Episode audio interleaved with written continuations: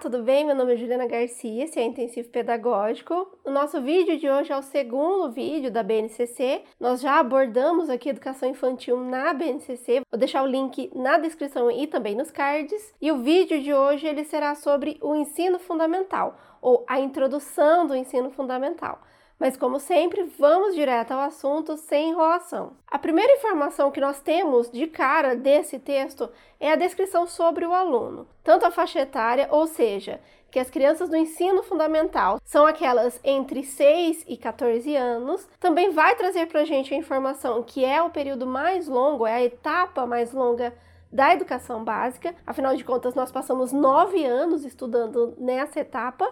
E ele também vai mencionar todas as transformações ou todos os aspectos que serão transformados durante esses nove anos, que são físicos, cognitivos, afetivos, sociais, emocionais, entre outros. Mas não é só isso, o documento também trará a informação ou a definição dos alunos, desses alunos que passarão esses nove anos dentro dessa etapa. E o texto trará três definições. A primeira delas é que ele é um sujeito em desenvolvimento, com singularidades, formações identitárias e culturas próprias. E por ter todas essas características, o documento vai falar em diversos pontos sobre a importância da diversidade na prática pedagógica. A segunda definição, que será abordada também pelo texto, é que o aluno é um sujeito com histórias e saberes construídos nas interações com outras pessoas, tanto do entorno social mais próximo quanto do universo da cultura midiática e digital. Essa informação ela é bem importante,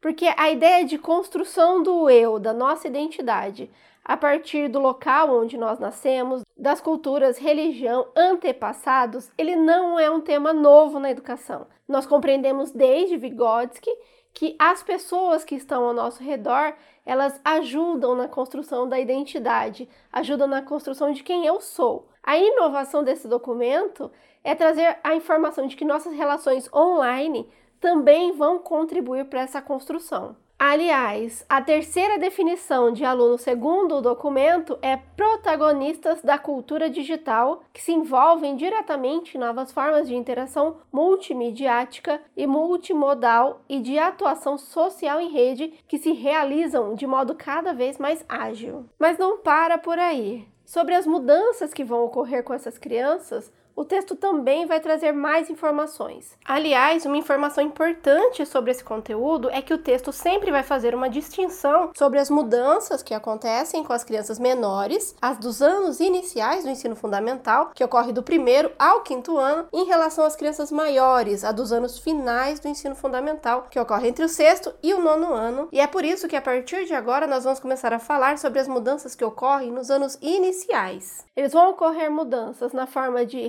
relacionamento, na forma de interação, repercussão em suas relações consigo mesmas, com os outros e com o mundo. E também vai falar na afirmação da sua identidade, do eu, em relação ao coletivo, que é aquela ideia de reconhecer as características das outras pessoas, mas compreender quais são as minhas características únicas. E isso vai ocorrer pelo reconhecimento de suas potencialidades, pelo acolhimento e pela valorização das diferenças. O segundo item que ele vai abordar sobre as mudanças que ocorrerão com as crianças pequenas é em relação ao desenvolvimento das linguagens. Ou ainda, o que é que essas mudanças vão trazer para a criança? E aqui ele trará duas informações. Primeiro, ele vai proporcionar maior desenvoltura e a maior autonomia nos movimentos e deslocamentos ampliando suas interações com o espaço. E dois, a relação com a múltipla linguagens, incluindo os usos sociais da escrita e da matemática, permite a participação no mundo letrado e a construção de novas aprendizagens na escola e para além dela. O texto também vai mencionar aqui as contribuições ou o que será possibilitado pelo conhecimento científico. Primeiro texto vai falar em observação, análise, reflexão, argumentação e como isso possibilita as descobertas. Mas o texto também vai citar que ampliam-se as experiências para o desenvolvimento da oralidade e dos processos de percepção, compreensão e representação, elementos importantes para a apropriação dos sistemas de escrita alfabética e de outros sistemas de representação, como signos matemáticos, os registros artísticos, midiáticos e científicos e as formas de representação do tempo e espaço. Outra característica importante desse período, que é citado pelo documento, é que é aqui que nós vamos consolidar, aprofundar os conhecimentos que a criança teve na etapa anterior, a educação infantil. E ao mesmo tempo, vamos ampliar o repertório da criança, o repertório das práticas de linguagem e da experiência estética e intercultural das crianças, considerando tanto seus interesses e suas expectativas, quanto o que ainda precisam saber. Outra característica deste primeiro ciclo é que a criança acabou de ingressar de uma fase que é muito lúdica, a educação infantil. E o documento vai citar sim a importância de nós continuarmos ou nós realizarmos práticas que permitam essa ludicidade. Quando o texto falar sobre mudanças que ocorrem na fase final do ensino fundamental, as definições que o texto vai trazer são mudanças pedagógicas na estrutura educacional decorrentes principalmente da diferenciação dos componentes curriculares, assegurar aos alunos um percurso contínuo de aprendizagem de modo a promover uma maior integração entre elas, realizar as necessárias adaptações e articulações tanto no quinto quanto no sexto ano para apoiar os alunos nesse processo de transição pode evitar ruptura no processo de aprendizagem, garantindo-lhes maiores condições de sucesso e apropriar diferentes lógicas de organização do conhecimento relacionados às áreas. E a partir dessa introdução, dessas características que serão trabalhadas, é que nós vamos iniciar a nossa conversa sobre a função tanto da escola quanto dos docentes. A primeira informação que o texto vai trazer aqui sobre a escola é justamente sobre a sua função. Então, a BNCC vai entender que a função da escola é a formação integral do aluno, de todos os seus aspectos, é por isso que ela vai citar que essa educação integral completa, que vê o todo, ela será balizada pelos direitos humanos e princípios democráticos. É preciso considerar a necessidade de desnaturalizar qualquer forma de violência nas sociedades contemporâneas, incluindo a violência simbólica de grupos sociais, e por violência simbólica, de forma muito reducionista, nós vamos entender aqui como uma violência que é psicológica, que nem sempre é percebida por todos, de grupos sociais que impõem normas, valores e conhecimentos tidos como universais e que não estabelecem diálogo entre as diferentes culturas presentes na comunidade e na escola. Essa ideia de que nós temos identidades próprias, viemos de culturas, histórias e antepassados diferentes e que é a junção de todas essas culturas que formam o Brasil ela vai aparecer. Em outras palavras, o multiculturalismo, ele aparece sim dentro da BNCC. Aliás, vou deixar também na descrição o nosso vídeo sobre multiculturalismo. O que o texto vai abordar em vários momentos é que a defesa de uma única cultura, de uma única forma de existir dentro do país, ela não representa a maioria das pessoas. E é por isso que eles falam que não dialoga com todas as culturas. Então, não há modelos prontos e nenhum único tipo de cultura, religião ou aluno ideal que será defendido pelas escolas. A ideia aqui é de que nós vamos respeitar e valorizar todas as pessoas. O documento também vai abordar a necessidade de nós trabalharmos a partir dos interesses das crianças. Porque é a partir das experiências das crianças, das, dos conhecimentos que ela traz, que nós vamos ampliar os conhecimentos e que nós vamos explicar o mundo. É mesmo aquela ideia de utilizar o conhecimento prévio da criança, aquilo que ela já sabe, para ir ampliando as informações e também os fatos cotidianos da criança ou dos adultos, usando esses fatos como ancoragem, como ponto de partida para trazer conhecimentos mais complexos. Ou, como cita o texto, com base nessas vivências, elas possam progressivamente ampliar essa compreensão, o que se dá pela mobilização de operações cognitivas cada vez mais complexas e pela sensibilidade para aprender o mundo, expressar-se sobre ele e nele atuar. Ainda sobre a fase inicial do ensino fundamental, o texto vai falar sobre o foco da atuação pedagógica. Qual é o objetivo maior dos educadores nesses primeiros dois anos do ensino fundamental? Segundo o texto, é a alfabetização, para que os alunos possam se apropriar. Preste atenção nesse verbo, é muito mais do que aprender a ler, é apropriar-se sistema de escrita alfabética. Afinal, aprender a ler e escrever oferece aos estudantes algo novo e surpreendente. Amplia suas possibilidades de construir conhecimentos nos diferentes componentes por sua inserção na cultura letrada e de participar com maior autonomia e protagonismo na vida social. Lembrando que sempre que a gente vê esse termo letramento, uma pessoa letrada, isso significa na prática uma pessoa que sabe ler, sim, ela sabe decodificar, mas ela sabe utilizar esse conhecimento para resolver vários problemas da sua vida. É sempre importante a gente lembrar que nem todas as pessoas que sabem ler e escrever são letradas. Exemplo disso são os analfabetos funcionais.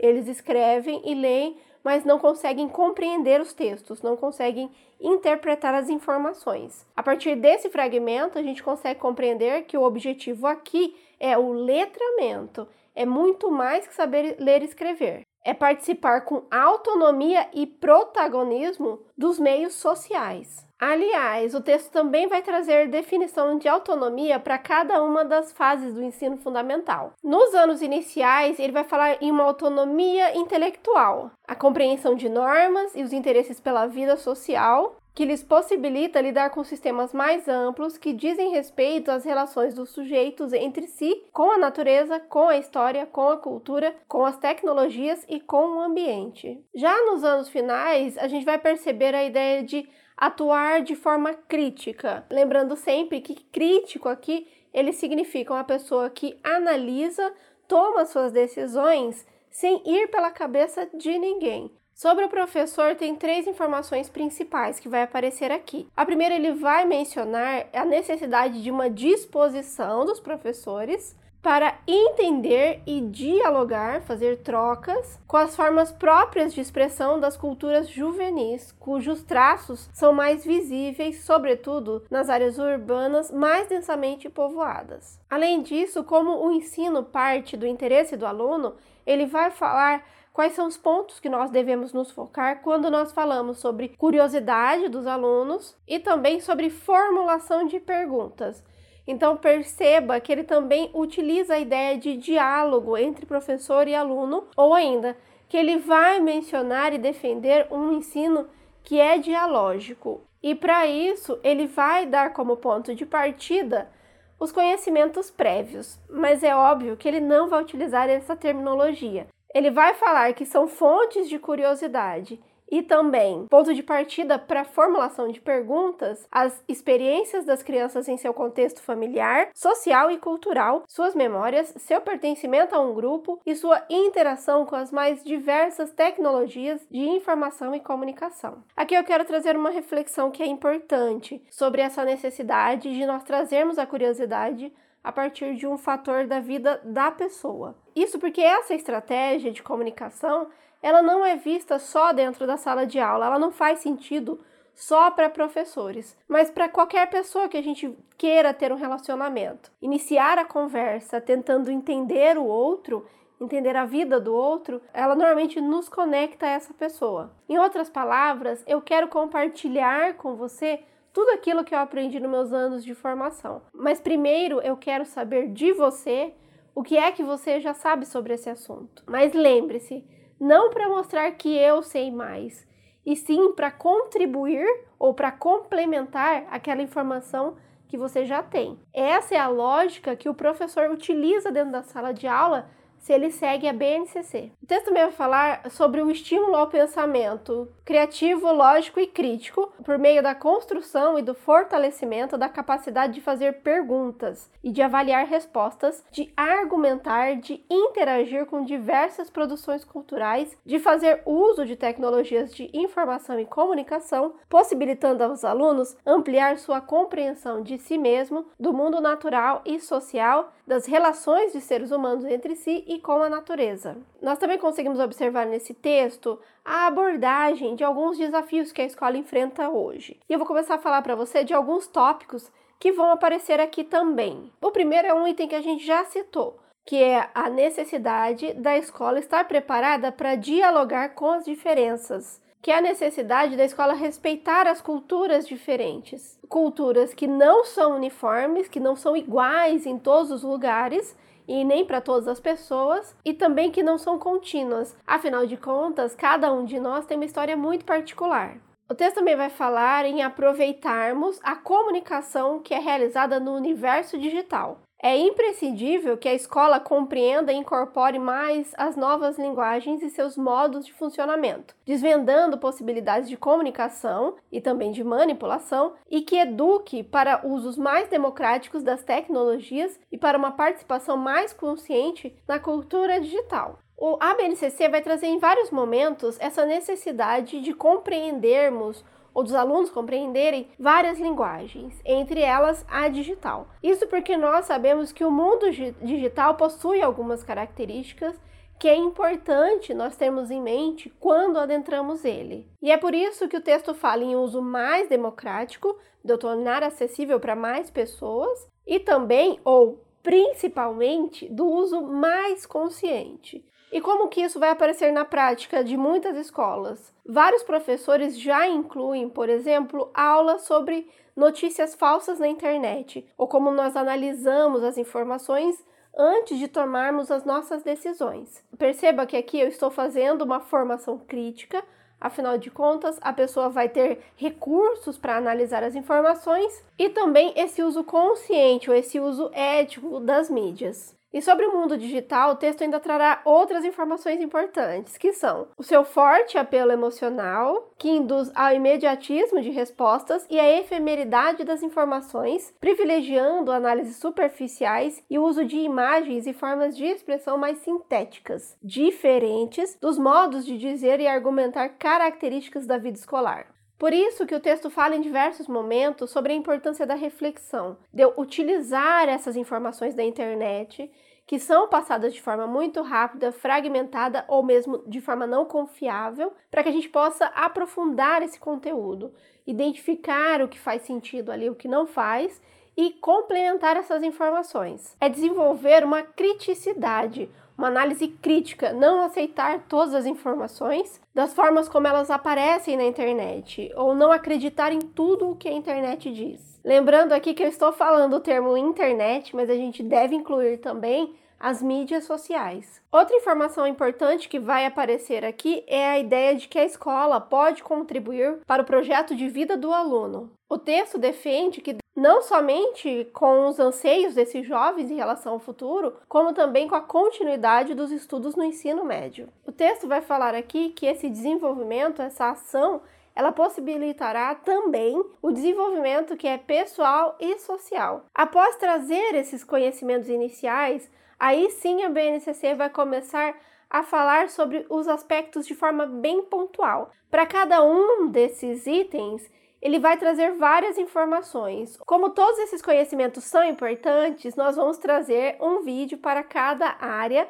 e também um vídeo para cada uma das linguagens. Mas quem vai decidir a ordem dos vídeos será você. Por isso que eu peço a sua ajuda e, se possível, deixe nos comentários qual é o vídeo que você quer ver primeiro. Para finalizar, se esse vídeo foi útil para você de alguma forma, por favor, curta o vídeo Siga o nosso canal, nós temos conteúdo inédito toda semana. E não se esqueça que lá no Intensivo Pedagógico, agora começa a segunda parte, onde nós vamos falar um pouco sobre como esse conteúdo vai cair na prova. Eu resolverei algumas questões e você terá várias questões comentadas para estudar bastante e nunca mais ter dificuldade nesse conteúdo. Por hoje é só, um abraço e até a próxima!